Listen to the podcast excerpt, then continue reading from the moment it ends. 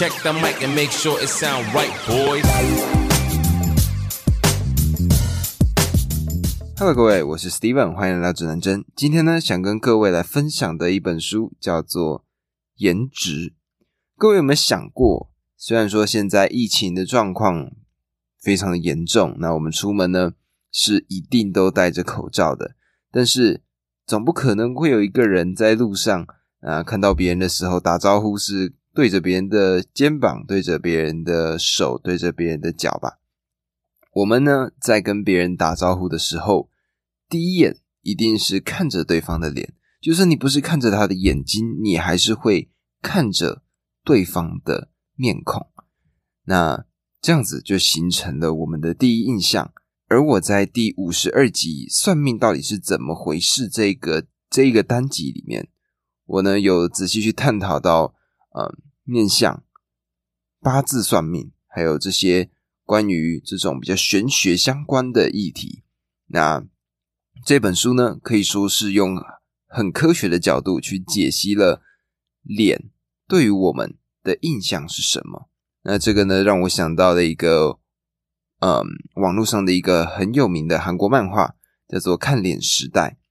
其实从这一部漫画里面，我们就可以看到说，呃，外貌或者说我们的脸是面对世界的一个很重要的一个媒介。那么今天呢，这本书颜值将会用各种角度切入，让我们理解脸对于我们还有对于整个社会环境有多么的重要。它的副标题呢，叫做“从第一印象到刻板印象，脸孔社交价值的科学解密”。那这本书呢，它是由亚历山大·托多洛夫所写的。那他呢是普林斯顿的大学心理学教授。同时呢，他也是普林斯顿神经科学学院，还有威尔逊公共与国际事务学院成员。那么他呢，主要都是研究关于脸这件事情对我们人，还有对自己有什么样的影响。那么首先呢，当然就要先来讲讲面相学在西方的历史。那么这个部分呢，我会用时间轴的方式来告诉各位。那历史上最早的关于面相学的研究呢，其实可以推到古早的希腊时代。当时也就是现存的最早的面相学专书，它的名字就叫做《面相学》。那它呢是亚里士多德的著作。在书中呢，它主要的论点就是说，动物的体态呢可以透露出它们的性格。我们这些外貌呢跟特定动物类似的人。可能就会具有这些动物的性格。那这本书中呢，他提到了许多关于这种例子套用的逻辑，例如说，柔软的头发比较懦弱，或者说粗糙的头发代表着勇气。那这个呢，其实从我们如果有看 Discovery 或者是动物星球频道，你就会发现，那些鹿或者是羊或者是这些草食性的动物。它们大部分的头发，它们大部分的毛发都是比较柔软的，而相对应的呢，如果你看狮子，或者说你看熊或者野猪这些动物，它们呢大部分的毛都比较粗，比较粗犷一点，那么象征着他们的攻击性比较强，那也比较勇敢。那这一个呢，就是当时最早的一本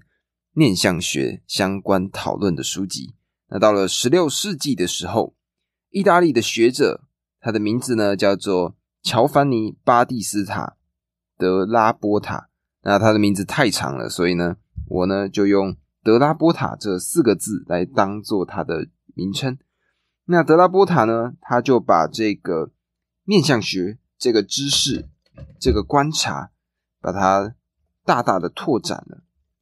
那他是怎么做的呢？他呢就根据了动物的。形象画出了很多类似的图片。那么这个呢，如果可以的话，你们就可以去看一下这一本书。那这本书里面呢，他就画了一个。各位如果知道牛头马面，那里面呢就讲到牛头马面的画像。那在我们的认知里，牛头马面比较像是呃牛魔王，或者说米诺陶，也就是一个希腊的怪物，比较长得像那个样子。但是呢，如果你在书里面看到了德拉波塔他所画的这个牛人长的样子，其实你会发现他长得有一点点呆呆的，其实蛮可爱的。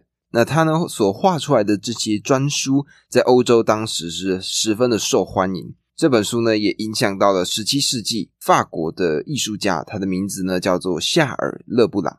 那这个勒布朗呢，他是路易十四钦点的第一位御用画家，也是法国的皇家绘画与雕塑学院的院长。那勒布朗呢，他就针对了脸部的情绪，就做了第一次的演讲。那这个呢，是史上人类的史上有记录、有记载下来的第一次的系统性的探索。那如果各位呢去搜寻勒布朗他所画的，你们去打“论人类面相”这样子的一个标题，你们就会看到他画出了很多很不一样的照片，还有图片。例如说呢，他画了一个很经典的图形，叫做狮脸的人。他呢就把狮子的脸画成了一个轮廓，最终呢去对应到人类的脸，如果长得像狮子的脸，会长成什么样子？不得不说，就是你在看这些图片的时候，你会发现，哇，这画的真的是好漂亮。他们呢是真的每一个细节都很努力的处理到，连脸上的肌肉纹理都是有仔细的去绘画过的。那当时勒布朗他的这个演讲呢，最主要所提出来的一个观点就是说呢，各位如果仔细的去看一下 Discovery 或者说各式各样动物的照片，你们会发现呢，大部分的动物它们的眼睛。他们是往斜下方去走的。你细数鹿啊，或者是狮子这些野生动物，大部分它们的眼睛的夹角都是一个打勾的形状。而人类呢，我们人类呢比较特别，我们的眼睛呢是处在同一条水平线上的。所以呢，如果我们把眼睛往下斜，会看起来更像动物的脸；相对应的，我们把眼睛放成水平的位置的时候，就更像。人类的脸。那在接下来的三百年间呢，很多比较面相学的主题持续的出现在欧美的面相学家的著作中。当时最有名的呢，有包括了几个非常有名的名家。那他们呢，在一八五二年出了一本叫《比较面相学》这样子的一本书。那当时呢，可以说是他们把这些印象跟种族的这种偏见连接在一起。那其实也可以看得出来，就是他们有一种自己的优越感。他们就会讲到说，呃，日耳曼人像狮子，爱尔兰人像狗，土耳其人呢像火鸡，这样子有一点歧视性的言论。如果我们现在用这样子的观点在网络上发表，一定会造成很大的抨击，很大的波澜。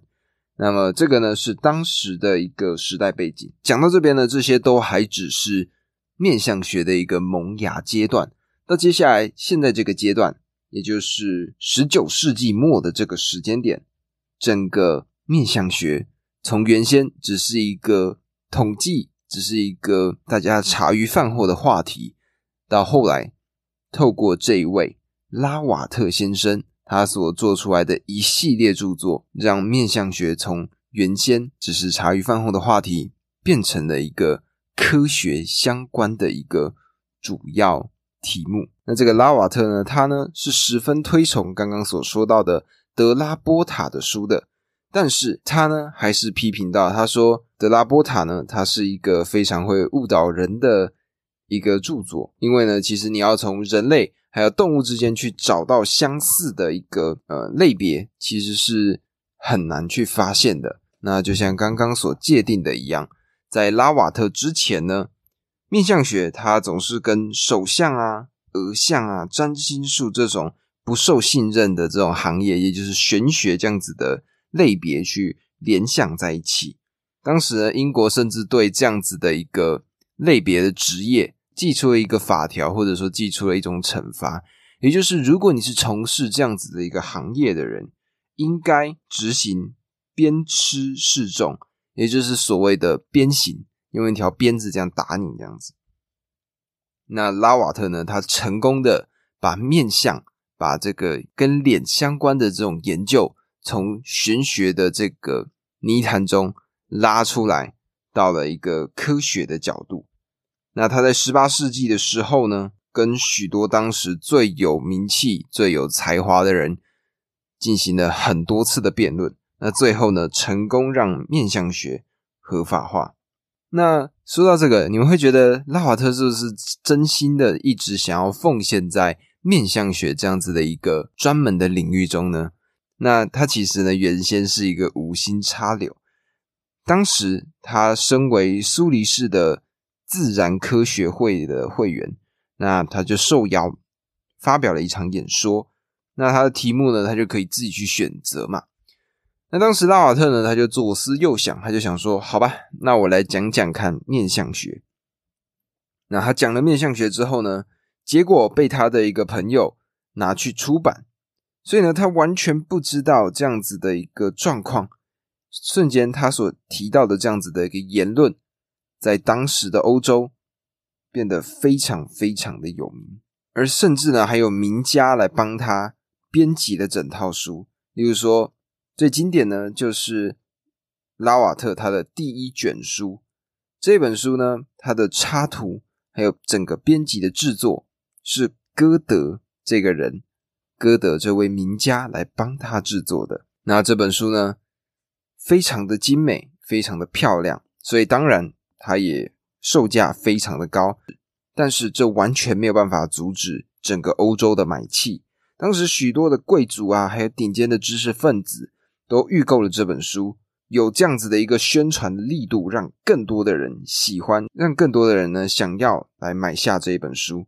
那不超过二十年，当时英格兰呢就出了二十个版本，日曼十六个版本，法国十五个版本，美国两个版本，俄罗斯、荷兰、意大利各一个版本。当时更有统计说出了这样子的一段话，也就是这本书它当时的销量可能。仅次于圣经，因为家家户户都有一本，大家呢都捧在手上阅读，而且会互相讨论。那是不是这样子？所以面相学就开始持续的发展，到现在变成一个非常厉害的一个专门的学科呢？答案并不是嘛，因为现在我们可以看到，在大学的学习里面，或者是整个世界上，对于讨论颜值或者讨论到脸这件事情的专门学科。现在又不见了，原因是什么呢？其实就是在拉瓦特之后，又出现了许多的反抗者。最有名的，也就是他最大的一个反对者呢，叫做利希滕贝格。那他的名字好长，我就用老利来当做整个来当做他吧，我就帮他取名叫做老利好了。老利呢，他呢是学数学还有物理学的一个学者。那他也同时也是新教的教士，那他当时的思想可以说是非常的现代，因为他对于呃拉瓦特他所写下的著作里面很多的种族歧视表示非常的不买账，因为拉瓦特当时呢，他主张不可能想象牛顿或莱布尼兹长得会像来自低等族群的这个某个人，那利希滕贝格也就是咱们的老利呢。他对此的回应就是说，这样子的认定呢，其实是有问题的，因为你怎么会是用这些前人的样子去做出这些判断呢？为什么就不能够有人是从这样子比较贫穷、比较清寒的家庭出来的人呢？所以只要简单的回问一句“为何不可能”，他呢就能够把。拥有这样子的一个认知、这样子一个见解的人，讲得哑口无言。那同样呢，他也写到了对于非洲人的偏见。他就这样写，他说他只是想要帮黑人说句公道话，把黑人的轮廓视为愚笨还有固执的典型，也可以说是标记欧洲人的愚笨与固执的渐进线。所以呢，他当时可以说是非常抨击这样子的一个言论的。那他呢，为了去证实他这样自己的一个理论，他呢就写了一系列的论文，发表在了发表在了一个叫哥廷根的袖珍年鉴上面。当时呢，这个印刷其实是破破烂烂的。那总共呢印了八千本。结果呢，这个作品一印出来，瞬间销售一空。当然，一定有一些人支持他，也相对应的有更多的人反对他。因为当时整个社会风气是接受拉瓦特的一个观点的，就是同样的角度，我们去思考说绕着地球转，或者是绕着太阳转这样子的一个概念。在当时，如果说我们是一直存在在地心说理论的这样子的一个人，我们很难以去接受那些相信我们是绕着太阳的人。而当时我们的劳力呢，他呢就受到了各式各样的抨击，很多人呢甚至恐吓他，对他做出了人身安全上的威胁。劳力呢遇到了这样子非常具有敌意的反应，他呢其实是非常吃惊的。他呢在第二年的。年鉴中呢，又增加了一篇文章。那他呢就这样子写到的。他说，对他来说呢，人脸是一直在变化的，而一直在变化就是不变的特质。所以，到底要怎么样去看到所谓的英俊的恶棍，或者说圆滑的骗图，这样子的一个探测是很难以去辩驳，很难以去侦测的。当时呢，其实拉瓦特身边的朋友都没有人出来帮他说话，因为。老力他所写下来的这样子论点实在是太难以让人去反驳了。但同样的，在当时的这个大环境底下，其实拉瓦特他所影响到的人还是更多的。所以，这样子的一个面相学的角度，这样子面相学的认知呢，还是感染了整个十九世纪的文化。那像这些面相学的描述呢，其实在欧洲的很多小说已经成为了一种标准。例如说，巴尔扎克、狄更斯、斯康达这些人都曾经用过类似的描述。那这个时间呢，就慢慢延续、延续、延续到后面，来到了咱们的二十世纪。那二十世纪呢，就是高尔顿的时间了。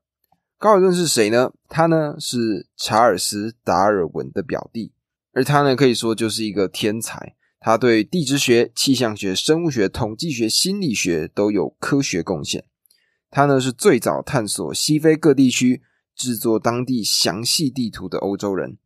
他同时也发现了天气模型的反气旋，绘制了最早的气象学地图。他呢也发展出相关还有回归的概念。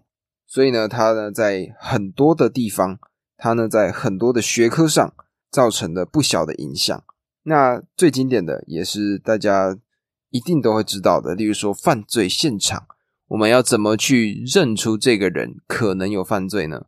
我们会找的是指纹，而最早去研究指纹的人呢，就是高尔顿。那高尔顿呢，他对心理学有很多的贡献，而很多心理学家呢，也对他十分的佩服或者说爱戴。那大家都想哦，高尔顿既然他拥有这么多的专业，这么多的学科。他为什么没有在历史上留名呢？其实就是根源于他下半生，就是他后半辈子、下半辈子的这样子的一个状况。他的下半辈子呢，他执迷于遗传还有优生学。他呢，根据他表哥就是达尔文的演化论得出来的一个看法，就是呢，优生学跟超级人类这样子的育种行为，可以呢让整个。地球，甚甚至整个社会变得更加的美好。所以呢，他晚年呢就埋首在写一本小说，叫做《不可名之地》。在里面呢，他就写出了所谓优生学版的理想国。那这个优生学版理想国，他书中是怎么写的？他是说，以高分通过的优生学院测验的人呢，他们被鼓励早婚；那没有办法通过的这些测验的人呢？则是被押往劳动的集中营，并且禁欲终身。而我们现在看来，这样子的一个观点看起来是非常不行、非常不可能的。但但是呢，当时其实优生学是一个风靡全世界的一个，呃，风靡全欧洲的一个学科。那例如说，科幻小说的先锋威尔斯、性心理学家爱丽丝，还有马克思主义科学家霍尔丹，都是这样子的一个。还有音乐家肖伯纳都是优生学的呃拥护者。那由于这个对于优生学的偏执，所以呢，他就开始研究面孔，也就是开始研究脸还有指纹这样子的类别。他终极的目标呢，是希望借由分别分辨特定的人类类型，把能干的还有无能的人去区分开来。那在一八七零年代呢，当时的狱政总长甚至有跟高尔顿搭上线，他们呢希望可以透过这样子的做法，去找到什么样的人是罪犯，什么样的人呢是好人。那他呢就创造出了一个非常特别的一个摄影技术，叫做合成摄影术。那合成摄影术大概是什么样子呢？各位如果可以的话，去想象一下十张照片。那这十张照片呢是不一样的人。那这十张照片上面呢，他们都是印在呃透明的玻璃纸上，半透明的那种玻璃纸上。那我们呢就把他们的脸孔全部对在一起，眼睛对眼睛，鼻子对鼻子，嘴巴对嘴巴，额头对额头，贴好在一张透光的面板上。那这样一张一张一张一张的叠上去，我们就会看到融合各式各样的脸综合出来的一个成果。那这个呢，就是合成的摄影术，也就是能够得出所谓的平均图像。那这样子的一个做法，他们呢就合成出了很多的照片，很多的样子。有些人呢就应该长成什么样，军官应该有什么样子，医生应该有什么样子。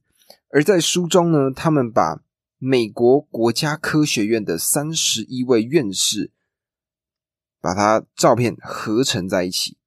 那长的样子呢，大概就是一个嗯，准备要地中海的一个老人家，然后蓄着长长的大胡子这样子。而这样子的研究论点呢，登上了科学。就是一个美国，就是一个当时非常有名的一个杂志，专门在讲科学相关的杂志。所以这样子的一个研究呢，就被全世界都知道了。但是我们会想说，OK，那既然你都知道了罪犯的样子了，是不是你应该就可以分辨出一个特定的样子呢？特定的长相，特定的一个形貌，有办法让我们知道说，OK，这个家伙他就是什么样？OK，他那个家伙。就是什么样子，实际上不是如此，因为呢，这个结果其实是令他失望的。他说呢，因为平均的关系，所以大部分的人他们的脸型、他们的样子，都因为这个合成的影像，该突出的地方被挡下来的，那太弱的地方又被蓬起来了。所以呢，这些原先看起来像罪犯的脸孔，在合成图像之后。看着他们的脸，竟然你不会有一种他们充满邪恶的样子。但是高尔顿的这个发明的方法呢，还是继续的发展，到现在都还是有许多人透过这样子的做法来去合成出一个影像。例如说呢，像在一九八零年代，有一个叫做 Nancy Berson 的一个艺术家，那他呢跟麻省理工的科学家。他们呢就做出了一张合成照，这张合成照呢名字叫做“弹头一号”。那这张照片呢是把所有拥有核武的政府首脑合成后得出来的一个样子。那当时呢拥有这个核能的、拥有这个核弹的国家呢，有拥有这个核弹的领导人呢，比如说雷根，或者说布里兹涅夫、柴契尔或邓小平。那把这些人呢？的脸组合在一起，在这本书里面，你也会看到。说实话，长得超级无敌奇怪的。然后呢，那也因此呢，有了前面这些人，从亚里士多德、拉瓦特、劳利、利希滕贝格到高尔顿这一些人，他们奠定了整个面相学的一个基础，让更多的人。知道了面相学，让更多人喜欢上面相学这样子的一个学科。那这个呢，就是今天这一期我主要想要跟各位分享的内容。